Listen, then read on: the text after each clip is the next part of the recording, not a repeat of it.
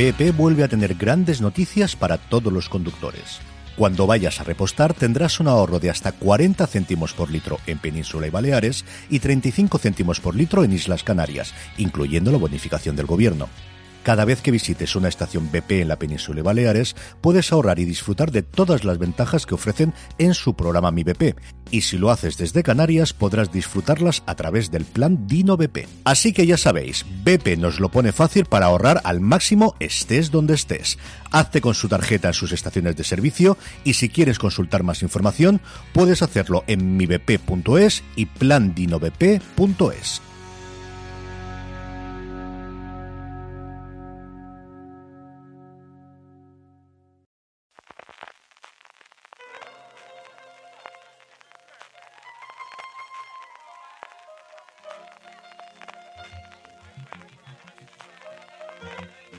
Estás escuchando Fuera de Series con CJ Navas. El pasado lunes 12, Filmin presentaba en Madrid su programación para los primeros seis meses de este 2018 y Marina Such tuvo la oportunidad, al terminar eh, la conferencia de prensa, de entrevistar a Jaume Ripoll, que aparte de ser el cofundador es el director editorial de Filmin. Aquí os dejamos esta entrevista exclusiva de 15 minutitos en el que Jaume nos cuenta un poquito eh, todo el proceso, todo el cambio que se está produciendo en Filmin en cuanto a su contenido propio en series, en su contenido exclusivo. Espero que os guste. Hasta luego. Pues eh, quería preguntarte en un primero por la estrategia de estrategia de filming en cuanto a las series, ¿no? Porque no sé, esta es una sensación que tengo yo, que no sé si es cierto o no, pero como que parece que el año pasado ha sido un poco un punto de inflexión para vosotros en cuanto en cuanto a las series. Es posible que, en el 17 uh, ampliásemos el abanico y adquiriéramos más series en novedad, ¿no? más uh, novedades exclusivas, ¿no? Sí, posiblemente, bueno, posiblemente no, sin duda fue así.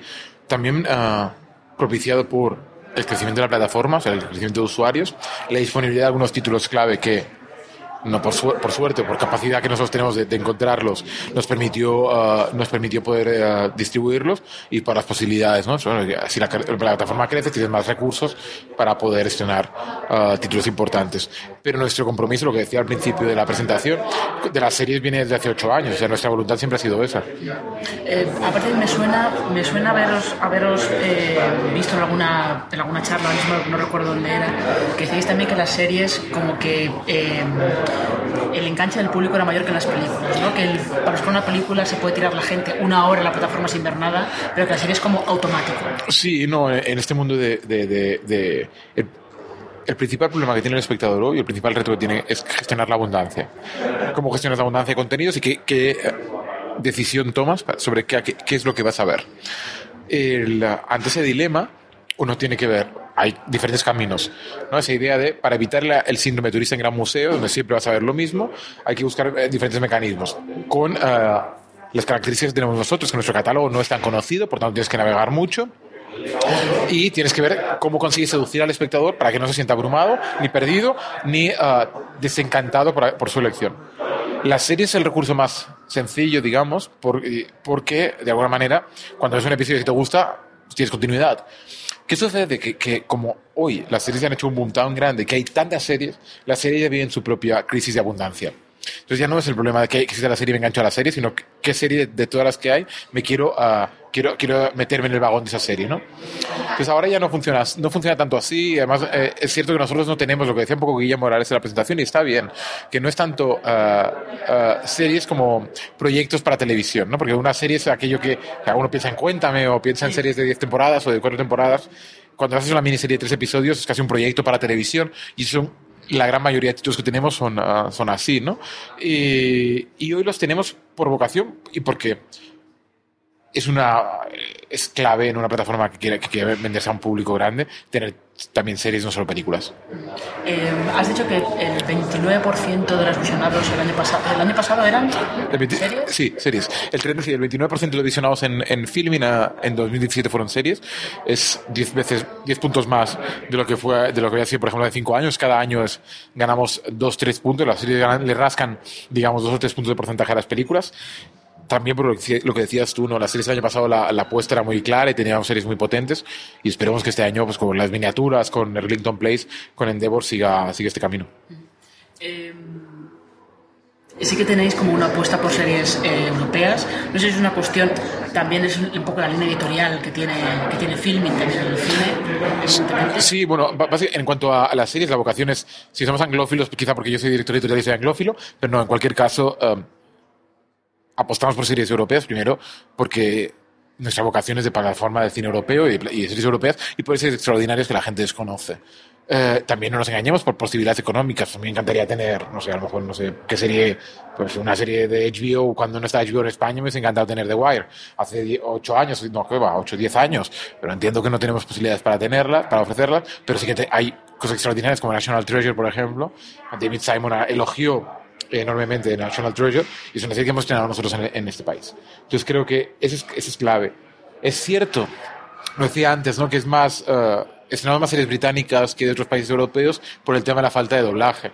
El, ver en versión original una serie inglesa no te cuesta, ¿no? no es algo que te cueste demasiado. Si es una serie nórdica, entonces más, eh, vas limitando el público. Sí, pero luego sí que es verdad que las series nórdicas tienen bastante eh, público. Pero en dobladas. Sí. Al final es, eh, por mucho que la gente diga que Borgen, el túnel y demás, las ve todo el mundo en versión original, es falso probablemente el único fenómeno que ha salido de eso es Scam, ¿no? Que sí que había, había un grupo de gente que sí que se la veía en noruego y se la buscaba por ahí. Ya, pero Scam, el problema de Scam, nosotros no hemos podido estrenar nunca, no, nos no, hemos conseguido, me hubiese encantado tener Scam en, la plataforma, pero ha sido imposible, desgraciadamente. Y es una serie como, es un poco similar, quizá un público más, más un target un poco más adulto, que es Young Compromising, que jugaba también esa idea. Y el éxito de Young Compromising nos ha permitido uh, ver que ahí sí hay un camino, pero son para series a un público joven, juvenil. A un público adulto, de estilo de Valkyrie, no uh, series nórdicas, eh, a la gente le cuesta mucho más. Eh, en cuanto a las series británicas que, buscáis, tenéis un poco de todo, ¿no? Porque tenéis eh, historias un poco de misterios, tenéis un poco más comedias más familiares, entre comillas, como, como los Darrell. ¿Tenéis una, una línea de cuáles buscáis o vais mirando los títulos que más os interesan? Bueno, primero es uh, aquello que nosotros podemos estrenar por nuestras posibilidades económicas. Es el primer filtro. Porque hay muchas cosas que me gustan mucho o que, uh, que, nos gustan mucho y que a las que no podemos alcanzar no, no, podemos alcanzar porque no tenemos la capacidad financiera para poder asumirlo y porque otros van a pagar cantidades fuera de mercado para, quedárselas. De lo que podemos tener, uh, básicamente lo que nos gusta y pueden ser comedias. Entendemos al final que es un público que todo aquello es, puede ser comedia, thriller o drama es cierto que hay dramas, son dramas muy duros, eh, es muy complicado que tengan un público, entonces no, no prescindimos de ellos. Yo he visto series muy buenas británicas, pero son series que de alguna manera es muy complicado que en este país acaben, acaben teniendo público, series británicas o demás, pero, pero sí es un poco a nivel de género no tenemos, no tenemos eh, prioridad. Y tampoco no hace falta que tengas, tengas actores famosos, porque en el tema de las series los Darrell, la, marca famosa, solo ellos son los Darrell, es la idea de, eh, en ese sentido. Pero el éxito de Damas de Guerra o de Endeavor demuestra que si la serie es buena, ahora ya tenemos un, un volumen de público que puede hacer que la serie eh, eh, vaya, vaya por sí misma, ¿no? Sí, como que ahora ya podéis, estáis en un punto en el que podéis ir probando cosas nuevas dentro de lo posible. Y que la gente, de alguna manera, al menos los suscriptores, identifican muy bien cuál es nuestra propuesta editorial y la han abrazado. Si, claro, si los resultados fuesen malos, pues nos tendríamos que plantear que quizás nos estamos equivocando, pero vemos que la gente le está gustando, el público le está gustando, responde positivamente, entonces entendemos que siendo nuestra apuesta diferente a la de todos los demás, hay que, hay que percutir, hay que persistir en ella. ¿Os plantearíais en algún momento estrenar alguna de estas series semanalmente, en lugar de una temporada completa? Yo no quiero, yo no lo haría. O sea, para mí el único sentido que tiene estrenar una serie semanalmente es que se emita simultáneamente en, en otro territorio. Pero al hacer miniseries, series cortas, yo prefiero estrenarlo de This holiday, whether you're making a Baker's Simple Truth turkey for 40 or a Murray's Baked Brie for 2, Baker's has fast, fresh delivery and free pickup, so you can make holiday meals that bring you all together to create memories that last. Baker's, fresh for everyone. Free pickup on orders of $35 or more. Restrictions may apply. Choose from a great selection of digital coupons and use them up to five times in one transaction. Check our app for details. Baker's, fresh for everyone. golpe como espectador una serie como la Casa de las Miniaturas le agradezco más un sábado lluvioso o un domingo lluvioso en casa que tener que esperarme cada episodio ¿no? yo creo que las series episódicas o semanales funcionan para pruebas muy concretas uh, pero no todo estoy piso todo Juego de Tronos como para que algo así funcione episódicamente y la gente se acostumbra demasiado a verlas de golpe y le genera mucha frustración Sí, no, sí que es verdad que hay bastante gente que incluso cuando estrenan semanalmente son de las de no, me voy a esperar a que termine la temporada y ya... y ya- Porque hay tanto por ver que al final dices, si quieres la herencia, y, y- y al fin, la, la gente pa- parece que todo empezó con Netflix, pero es falso. Cuando la gente compraba los paquetes de DVDs de las series completas, lo hacía postes, hacía las maratones con los DVDs, no es algo que venga del año 2012. Sí, sí, sí. Eh, sí, es verdad. Eh, de, las- de los estrenos que tenéis ahora para 2018, ¿hay alguno eh, con el que tengáis especiales esperanzas de que, de que sea un poco, no sé la punta de lanza o... Bueno, la, la, la Casa de las Miniaturas sin duda es la, la apuesta más, más importante del, del primer semestre del año, porque es por, por lo que es una gran producción. Guillermo Morales es un director español, el libro se ha vendido muy bien en España, es un bestseller, y, y, y está doblado al castellano. Ah, yo tengo muchas esperanzas con Rillington Place, porque creo que es una miniserie extraordinaria. Ah, me parece apasionante y la, la interpretación de Tim Roth es brutal. Y, y creo que es algo, una serie que podría ah, que puede despertar el interés de la gente. Y, las- y desde luego con los Darrell, que fue el éxito más absoluto de la, de la plataforma el año pasado. ¿Esperabais el éxito de los Darrell? Sí. Yo, sinceramente, puede sonar un poco, un poco inmodesto eso, pero sí, espera, sí está convencido que va a funcionar. Los Dara tienen una legión de seguidores, eh, los libros se vendieron muchísimo y, es una serie llena de vida. Es una serie que quieres vivir. Y, es un privilegio, un raro privilegio, tienen pocas series y en esta, y este- y en esta es así. Entonces, claro, jugabas con la marca británica, con la idea de unos eh, personajes que muchos identifican y es una serie vitalista que funciona bien, hecha con recursos. Será un poco la, suma de las tres cosas. eh, y estoy convencido que los Dara tendría más recorrido si la hubiésemos doblado en castellano y hubiésemos hecho una campaña de exteriores que no podemos pagar, pero que sin duda hubiese tenido más recorrido. Eh, te quería preguntar también por el, eh, la integración que habéis tenido en, en Vodafone.